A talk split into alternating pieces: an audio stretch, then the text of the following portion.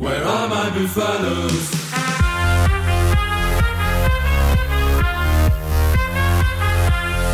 Bonjour et bienvenue dans Démol et Débat, votre émission dominicale exceptionnellement replacée euh, au samedi 15 de France oblige. On va vous faire une émission plutôt d'avant-match que d'après-match par rapport à ce qu'on fait d'habitude.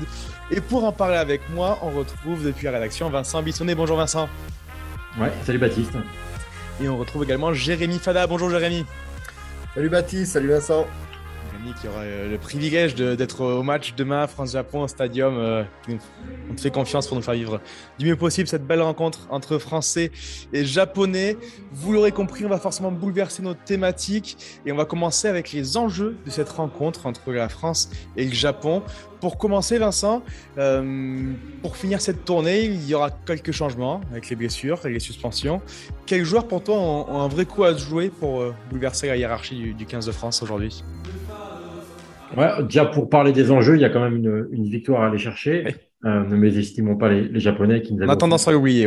qui nous avaient offert une belle frayeur euh, il y a il y a quelques années. Voilà, Guy Novès s'en souvient sûrement, 23-23 à la à l'Arena. Cet été aussi. donc Voilà. Euh, du coup, euh, non, pour en, pour en revenir donc à, à, à l'enjeu un peu plus, on dirait un peu plus, un peu plus personnel que certains peuvent avoir. Euh, moi, je, je, je miserais surtout, enfin, je miserais, je pense surtout que Reda Wardi a une, voilà, a un gros rendez-vous à, à aborder, à un poste de, de pilier gauche où, où derrière l'inamovible euh, Cyril Bay, il y a, hum, voilà, il y a une sorte encore d'indécision. Euh, il y avait Jean-Baptiste Gros qui était plus ou moins installé et qui avait donné satisfaction dans un rôle de, de finisseur. Il y avait Danny Privo qui tournait euh, régulièrement autour. Euh, Reda Wardi, voilà, qui a fait une très belle entrée au, au Vélodrome, a une chance, voilà, de, de, de confirmer, de, de montrer sa valeur euh, quand, on sait euh, l'échéance qui, euh, qui attend les Bleus dans un an, on peut penser que c'est un vrai, euh, un vrai révélateur pour lui, pour montrer qu'il a, il a fait sa place dans un, dans un groupe France pour le, pour le mondial. Ouais, mais c'est vrai, Vincent, aujourd'hui, il y a une chose qui est claire, c'est que Reda Wardi, c'est le troisième homme de la hiérarchie au au niveau des, des piliers gauche, certainement derrière Baye et, et Gros, comme l'a indiqué Vincent. Il y aura, il y aura très certainement trois piliers gauche à, la Coupe du Monde. Et aujourd'hui, il a une vraie carte à jouer. Euh, un petit peu comme Falatea d'ailleurs à droite, hein, qui a, qui a Mhm. marqué les esprits récemment, qui, qui est numéro 2 derrière euh, Antonio et qui justifie cette, cette position. Euh, pour moi, les autres joueurs qui ont, qui ont quand même un petit truc à jouer, et on va forcément parler des, des mecs qui, qui sortent du banc pour être titulaires, euh, c'est Romain Taofinois et Maxime Loukou, non pas pour leur place ou quoi que ce soit, parce qu'aujourd'hui, ils sont, ils sont dans le projet, ce sont les numéros 2, entre guillemets. Quelque part, ouais, ils sont installés sur le banc, quoi, quelque part. Voilà, mais ils ont peut-être besoin d'aller montrer qu'on peut compter aussi sur eux d'en- d'entrée de match, même si, même si, attention, ça ne changera pas euh, les choses fondamentalement. Je crois que le staff apprécie vraiment leur rôle de fin de match, mais en Coupe du Monde, vous savez, euh, il faut aussi faire tourner, euh, régénérer les effectifs, et on a besoin de, de- montrer que ces mecs puis, peuvent démarrer des matchs au plus haut niveau sur deux points vraiment différents. Romain Taufinois, c'est plus de montrer que physiquement, bah, il est capable de tenir le, le, le niveau international sur plus de 50 minutes. Et, Maxime Loukou, euh, dont les titularisations, on va dire, ont été un petit peu en demi-teinte euh, au Japon euh, cet été, là où Baptiste Couillot a fait des super entrées, alors que Maxime Loukou est, toujours excellent quand il rentre à la place de Antoine Dupont, et des fois, pour, pour quelques minutes, il a juste des miettes, mais il a toujours prouvé qu'on pouvait compter sur lui. Peut-être que maintenant, ce qui lui manque avec l'équipe de France, pour être vraiment définitivement installé dans ce groupe, c'est un match référence avec le numéro 9 dans le dos, c'est-à-dire en tant que titulaire. Il y a une espèce de quête de, de légitimité, je suis d'accord avec Jérémy sur, sur le cas de, de Maxime Lecou, que, dont aujourd'hui la présence sur le banc euh, voilà, ne, ne, ne, ne- ne suscite plus vraiment de, plus de débat. Mais c'est vrai qu'on a l'impression que c'est un peu une sorte de numéro 2 idéal, euh, à tel point que dans la semaine, on s'est même demandé, nous les premiers, si Baptiste Couillou allait pas être euh, titularisé. Parce que, voilà, pour, pour caricaturer, il a un profil un peu plus proche de celui d'Antoine Dupont, hein, qui porte le ballon, qui, qui provoque, qui peut agresser des défenses et, et faire des différences. Et Maxime Lecou qui a un profil plus gestionnaire. C'est vrai que Maxime Lecou, voilà, a vraiment une bonne occasion de, de montrer, voilà, qu'il n'est pas qu'un finisseur, qu'il peut être bien plus. Et Romain Tao, donc, qui a déjà un, autre passé quand même avec, les Bleus, voilà, a aussi l'occasion de montrer comme il avait pu le faire à, à Twickenham, je pense que tout, tout le monde s'en souvient, qu'il a, voilà, qu'il a la caisse pour tenir, bah, 50, 60 minutes de, de haut niveau et que, voilà, il n'y a pas que, n'y a pas que le rôle de finisseur à son, à son crédit. Il aura fait toute quatre années titulaire, mais on a tendance à oublier que, bon, peut-être dans la hiérarchie, c'est un numéro 2 aussi. Il y aura Moefana. A-t-il quelque chose encore à, prouver dans cette tournée ou pas, messieurs? Jérémy, est-ce qu'il peut, devant lui, euh, Penaud, Villiers, ça semble installé. Est-ce qu'il y a des enjeux autour de ce joueur aussi ou pas? Ouais, alors oui et non, dans le sens où maintenant il, a, il fait partie intégrante de ce groupe et c'est même, j'allais dire, un, moitié titulaire du groupe. Il me rappelle un petit peu sur les deux premières années de mandat la, position qu'avait Arthur Vincent, qui était là absolument tout, temps, tout le temps, euh, sur qui on pouvait compter euh, toujours, qui n'était pas tout le temps titulaire. Par contre, dès qu'il y avait le moindre blessé ou la moindre incertitude derrière, c'est lui qui rentrait. En fait, ils ont un petit peu une hiérarchie derrière, euh, le staff de l'équipe de France, et ils préfèrent bouger les mecs parfois plutôt que de faire du poste pour poste. C'est exactement ce qui se passe en ce moment. Voilà, euh, Villiers étant absent, il préfère mettre Moefana à l'aile, alors qu'il est plus à l'aise au centre, plutôt par exemple que de mettre un, ailier euh, pur, à savoir Mathis Lebel ou, Raka. Voilà. Et Moefana, pour moi, pour moi, je pense c'est un joueur exceptionnel. Voilà. Un, potentiel immense. J'ai la faiblesse de penser même qu'on a qu'on n'a pas vu encore l'étendue du, talent de ce garçon qui est encore jeune, qui a encore tellement de choses à nous montrer, et qui aussi, j'avoue, je le préfère au centre, hein, parce que c'est là qu'il est le plus à l'aise, mais aujourd'hui, euh, la paire d'anti-Ficou est tellement complémentaire et, en tout cas plaît tellement au staff qu'elle est un petit peu indéboulonnable.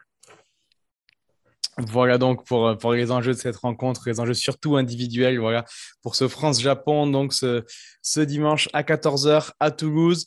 On, va y venir tout de suite, hein, messieurs. Euh, le prono, on finit l'émission avec ça en principe. On va en parler tout de suite. Euh, rapidement, ce France-Japon. On l'a dit, sans les demi-finalistes cet été, la France a, été légèrement bousculée par les Japonais, notamment lors de le deuxième test. La deuxième rencontre, voilà, exactement. La première, c'était quand même plutôt mieux passé. Il avait fallu attendre un, essai de couillou en toute fin de match pour, pour que les Bleus s'imposent lors de la, deuxième rencontre. À quel genre de rencontre vous attendez-vous demain, Vincent, ton avis euh, est-ce que les Français vont prendre le large ou pas? Bah, J'ai tendance à penser que sur la durée, oui, les, les Français vont prendre le large. Euh, après, c'est difficile d'estimer vraiment la valeur de cette équipe euh, japonaise, parce que sur ces derniers matchs, elle a souvent joué des équipes, euh, on dirait un bis, euh, que ce soit la France, pour des, les raisons qu'on connaît, ou la Nouvelle-Zélande.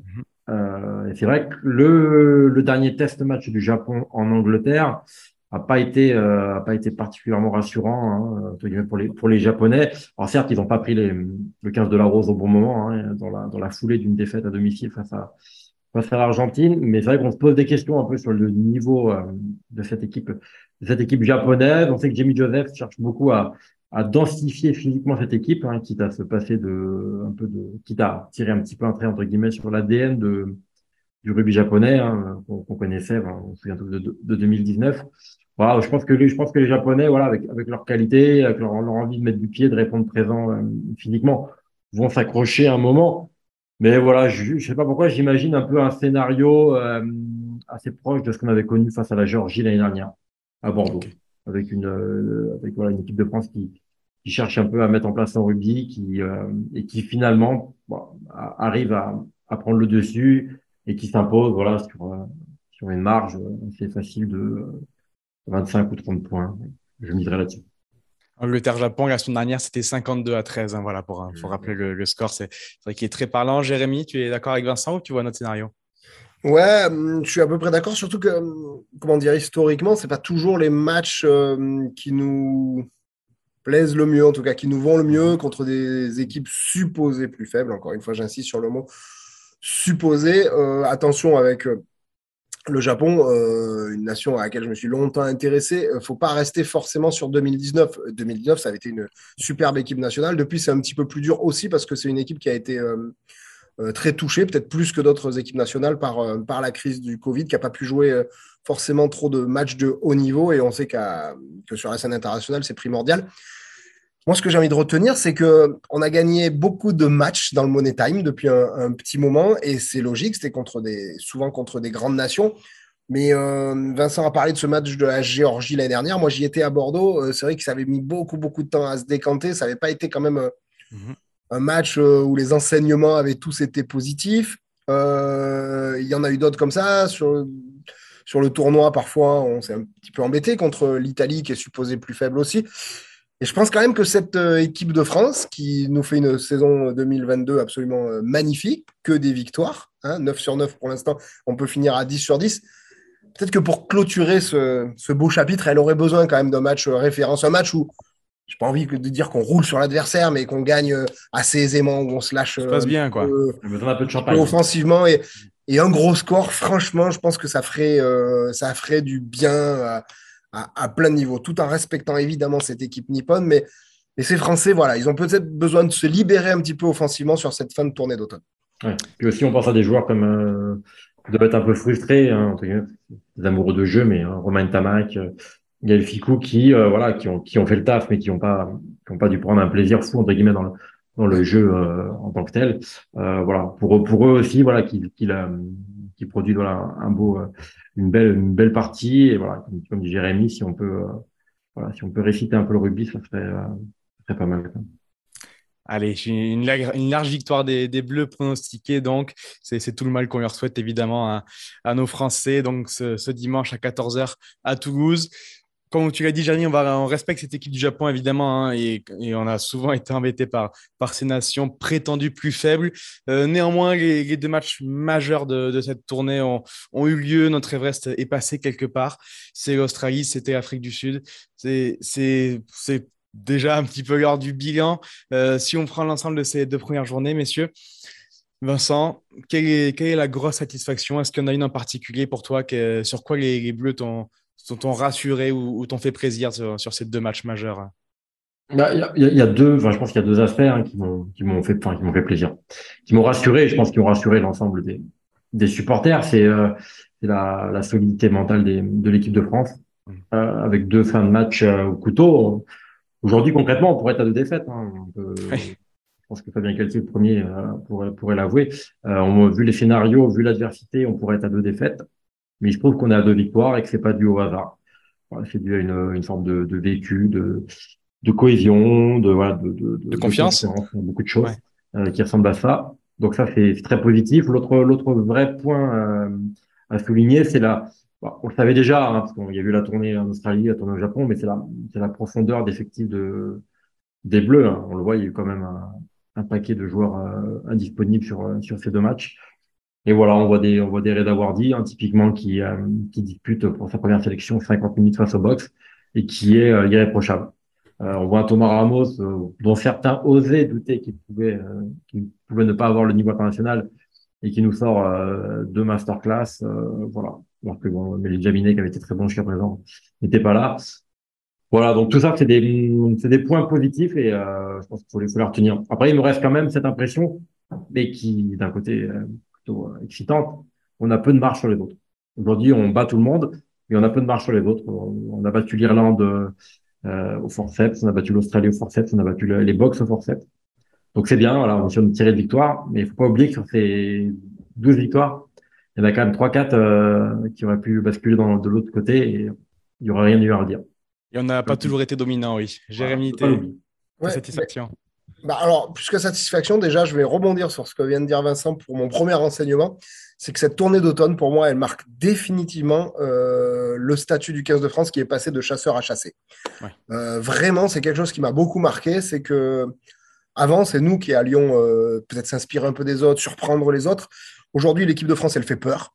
tout le monde la classe favorite du prochain mondial. Alors, ça arrange bien nos, nos principaux concurrents, certes, mais, mais c'est pas complètement faux. On fait peur à tout le monde. Et alors, du coup, euh, entre ceux qui essayent un petit peu de, de, piocher chez nous, de nous imiter, on a notamment, notamment vu, pardon, sur le plan offensif, les Italiens la semaine dernière mettre en place des, des lancements qui étaient euh, clairement des lancements euh, français jusque-là. Et alors, surtout sur la capacité de nous surprendre, euh, les Australiens, on les avait étudiés, soi-disant, ils mettaient personne en troisième rideau, ils sont arrivés chez nous, ils avaient trois mecs en troisième rideau, ils sont rentrés dans un ping-pong rugby, on s'y attendait pas du tout. Et on a été déstabilisé. Heureusement, on a trouvé les ressources en fin de match. Les Springboks, ça devait être l'inverse. Ils devaient rentrer dans du ping-pong. À l'arrivée, on a été surpris parce qu'ils ont remonté les ballons à la main. Enfin, on sent que les adversaires nous, étudient hyper bien, nous analysent avec précision et arrivent aujourd'hui à nous surprendre. Et ce statut-là, il va falloir maintenant l'assumer. Et c'est excitant hein, pour le staff, mais on sait qu'on est épié et que désormais, on est la nation euh, à abattre. Euh, mon deuxième enseignement, et là je vais parler satisfaction, je sais que les gens aiment bien qu'on parle un petit peu de joueurs. Pour moi, les deux grands gagnants jusqu'ici de cette tournée, ils se nomment Charles Olivon et Thomas Ramos. Mhm. Euh, Charles Olivon, parce que, euh, parce que déjà sur le plan sportif, il y avait une troisième ligne qui avait été monumental sur le dernier euh, tournoi destination, euh, composé de Cross, Gelon et, et Aldrit. François Cross blessé, du coup, Charles Olivon a retrouvé une place de, titulaire après sa blessure. On se posait des questions, on se disait est-ce qu'il va déjà réussir à regagner sa place? Voilà, il a été très bon sur ses deux premiers tests. Il, faut lui reconnaître. c'est un choix de riche quand Cross va revenir. Je pense qu'on a quatre garçons de très haut niveau. On se dit aussi qu'il avait pris un coup sur la carafe en perdant le capitana. Moi, je trouve qu'il a plutôt bien réagi et qu'il a prouvé que c'était utile quand Antoine Dupont euh, prend un rouge ou quand Antoine Dupont sort du terrain de garder un autre leader de sa trempe. Et dernière chose, là, je peux que rejoindre Vincent, surtout que euh, je côtoie ce garçon pour travailler sur le Stade Toulousain depuis longtemps. Voilà, Thomas Ramos, je suis content pour lui parce que c'est un joueur, pour moi, d'un très, très, très haut niveau. Et il a prouvé sur cette tournée ben, qu'il faudrait compter sur lui et que ce poste de 15, comme depuis le début du mandat de Fabien Galtier, il restait très ouvert et la concurrence va être féroce parce que pour connaître un peu l'esprit de compétiteur de ce mec, euh, il a le 15 dans le dos, maintenant il va falloir aller lui chercher. Et petite question à un million de dollars, Jérémy, mais toi qui suis le Stade Toulousain justement et qui suis aussi l'équipe de France, euh, dans l'esprit de Fabien Galtier aujourd'hui, on a une idée, si quelqu'un tient la corde entre Ramos et Jaminet ou pas? Je sais pas, attention, vous peut-être pas éliminer d'autres parce que depuis le début, aussi, oui, aujourd'hui, c'est ces deux garçons qui, qui sont devant. Euh, je pense que Fabien Galtier va pas trancher tout de suite. Voilà, mm. il a encore le temps jusqu'au prochain tournoi.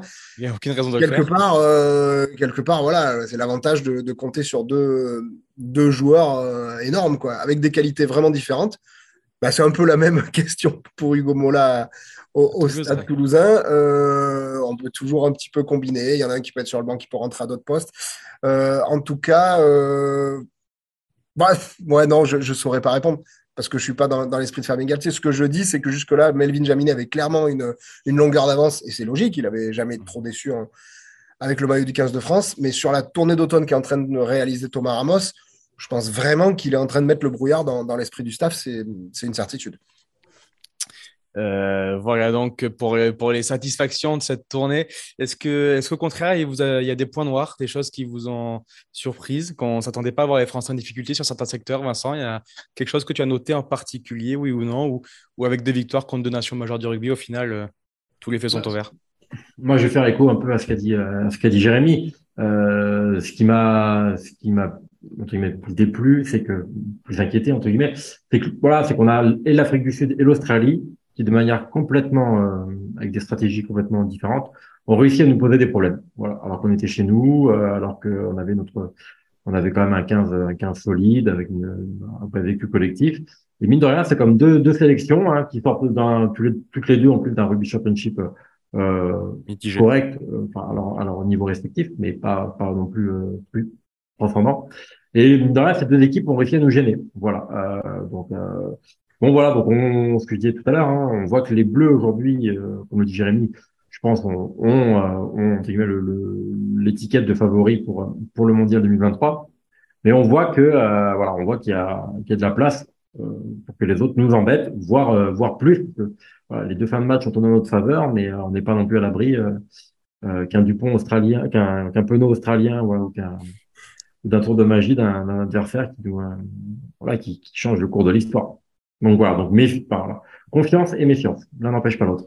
Ouais, dernière chose, moi, c'est pas du tout quelque chose qui m'a déplu, c'est juste là une petite gourmandise. Allez, on a envie aussi peut-être de voir euh, bah, allez, une ou deux actions euh, collectives qui vont au bout. Pour l'instant, on a mis quatre essais, je crois, sur cette tournée. C'en est trois en force, en puissance, euh, proche de la ligne. Il y a un exploit individuel de, hmm. de Damien Penaud. Peut-être ce qui nous manque, c'est un lancement collectif qui va au bout sur lequel on franchit. voilà, quelque chose de plus offensif, entre guillemets. Et c'est peut-être. Je, ouais, mais je pense aussi que c'est un petit peu. Ça a été le travail du staff cette semaine parce que je pense quand même que les entraîneurs de 15 de France sont assez d'accord avec nous qu'ils aimeraient bien euh, monter un petit peu le, mm. curseur sur ce niveau-là.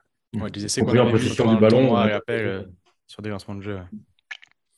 Voilà donc pour, euh, pour le petit bilan de cette équipe de France. Euh, un des bilans qu'on peut faire aussi sur cette tournée, c'est que, c'est que l'Irlande ne sera vraiment pas drôle à prendre. C'est certainement une des meilleures nations du monde aujourd'hui euh, avec nous Français.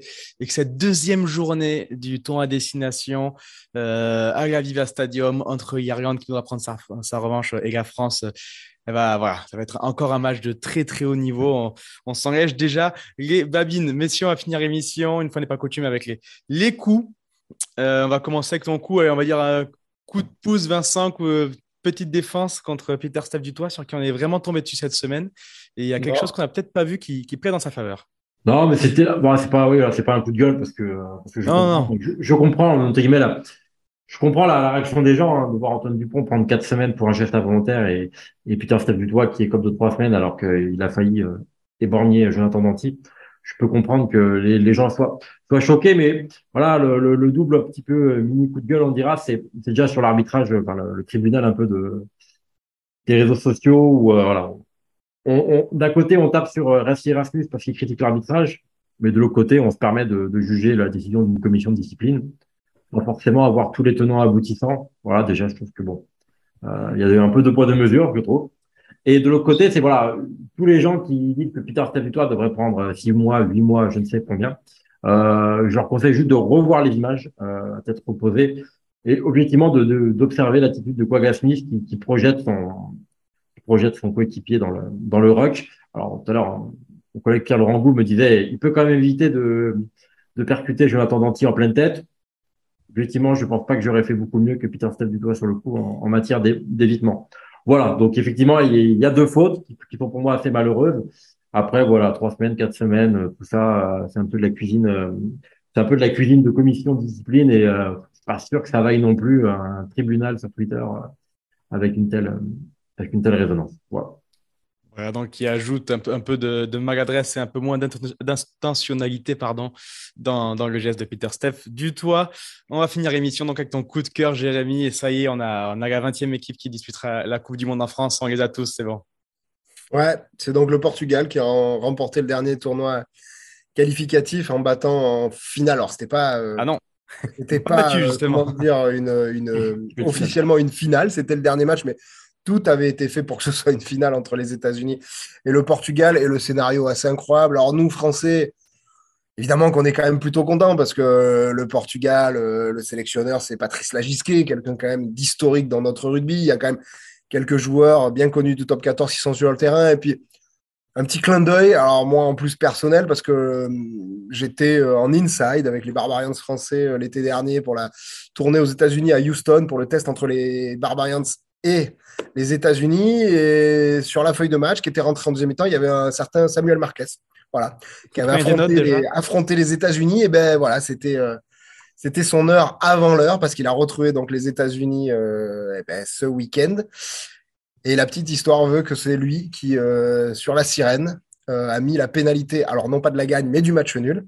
Et au nombre de points marqués, qui a qualifié le Portugal. Et je trouve que l'histoire est belle, quoi. Retrouver les États-Unis euh, trois mois plus tard, euh, mettre cette pénalité sur le gong, un truc. Voilà, un mec qui a quand même une carrière en, en top 14, en Pro D2, qui, qui vit quand même le sommet de sa carrière, quoi. Envoyer sa, sa nation euh, en Coupe du Monde, jouer euh, cet événement en France, c'était voilà, c'était un petit clin d'œil sympa pour, pour Samuel Marquez. Je trouve que l'histoire est belle. Et, Ah, et une petite pensée quand même pour euh, en, voy- en- en voyant la joie des, des, des Portugais, j'avais quand même une petite pensée pour les Espagnols, enfin pour les joueurs espagnols. Oui. Euh, la fédération fait autre chose, hein, évidemment, là, un truc de bureaucratie, ça nous ça nous dépasse, mais une petite pensée quand même pour les joueurs espagnols qui euh, qui avaient eu voilà un peu, enfin, qui avaient cru avoir cette même joie il y a quelques quelques mois, mais qui eux n'auront pas la chance d'être à d'être en France l'année prochaine. Et, Ouais, et puis, Christelle ah, et on, peut, aussi, ouais. on, on peut même dire une petite pensée aux, aux joueurs des États-Unis, quand même, qui ont Ouais. perdu la qualification les, les- les- enfin, en fin d'été dernier, euh, dans les deux dernières minutes contre Ouais. le Chili, et qui là perdent la qualification à la dernière seconde Ouais. contre le Portugal. Mentalement, ça va être dur de s'en remettre, quand même. Avec, Ah bon, euh, c'est quand même, euh, c'est marquant, c'est marquant quand même que les États-Unis, ni les États-Unis ni le Canada ne soient qualifiés. Je pense que les dirigeants nord-américains ont quelques questions à se poser sur leur sur leur modèle. Oui. alors qu'ils vont accueillir la, la Coupe du Monde bientôt. Côté américain, Jérémy, il y en avait un certain David Ainou qui a joué 78 minutes hier soir en, en pilier. Énorme per- performance du, du Toulousain. Et c'était vraiment un super match à regarder pour ceux qui l'ont fait. Alors, c'était pas, c'était pas un niveau exceptionnel, c'est sûr. On a eu beaucoup de maladresse, mais dans l'intensité, ces deux équipes sont, envoyées comme rarement elles sont envoyées. C'était vraiment, c'était magnifique à voir. Et voilà, le dénouement Ouais, rend, rend la qualification pour les Portugais encore, en tout cas, encore plus belle. Voilà, on finit sur, euh, sur cette note agréable, euh, cette émission de Démol et Débat. Merci beaucoup, messieurs.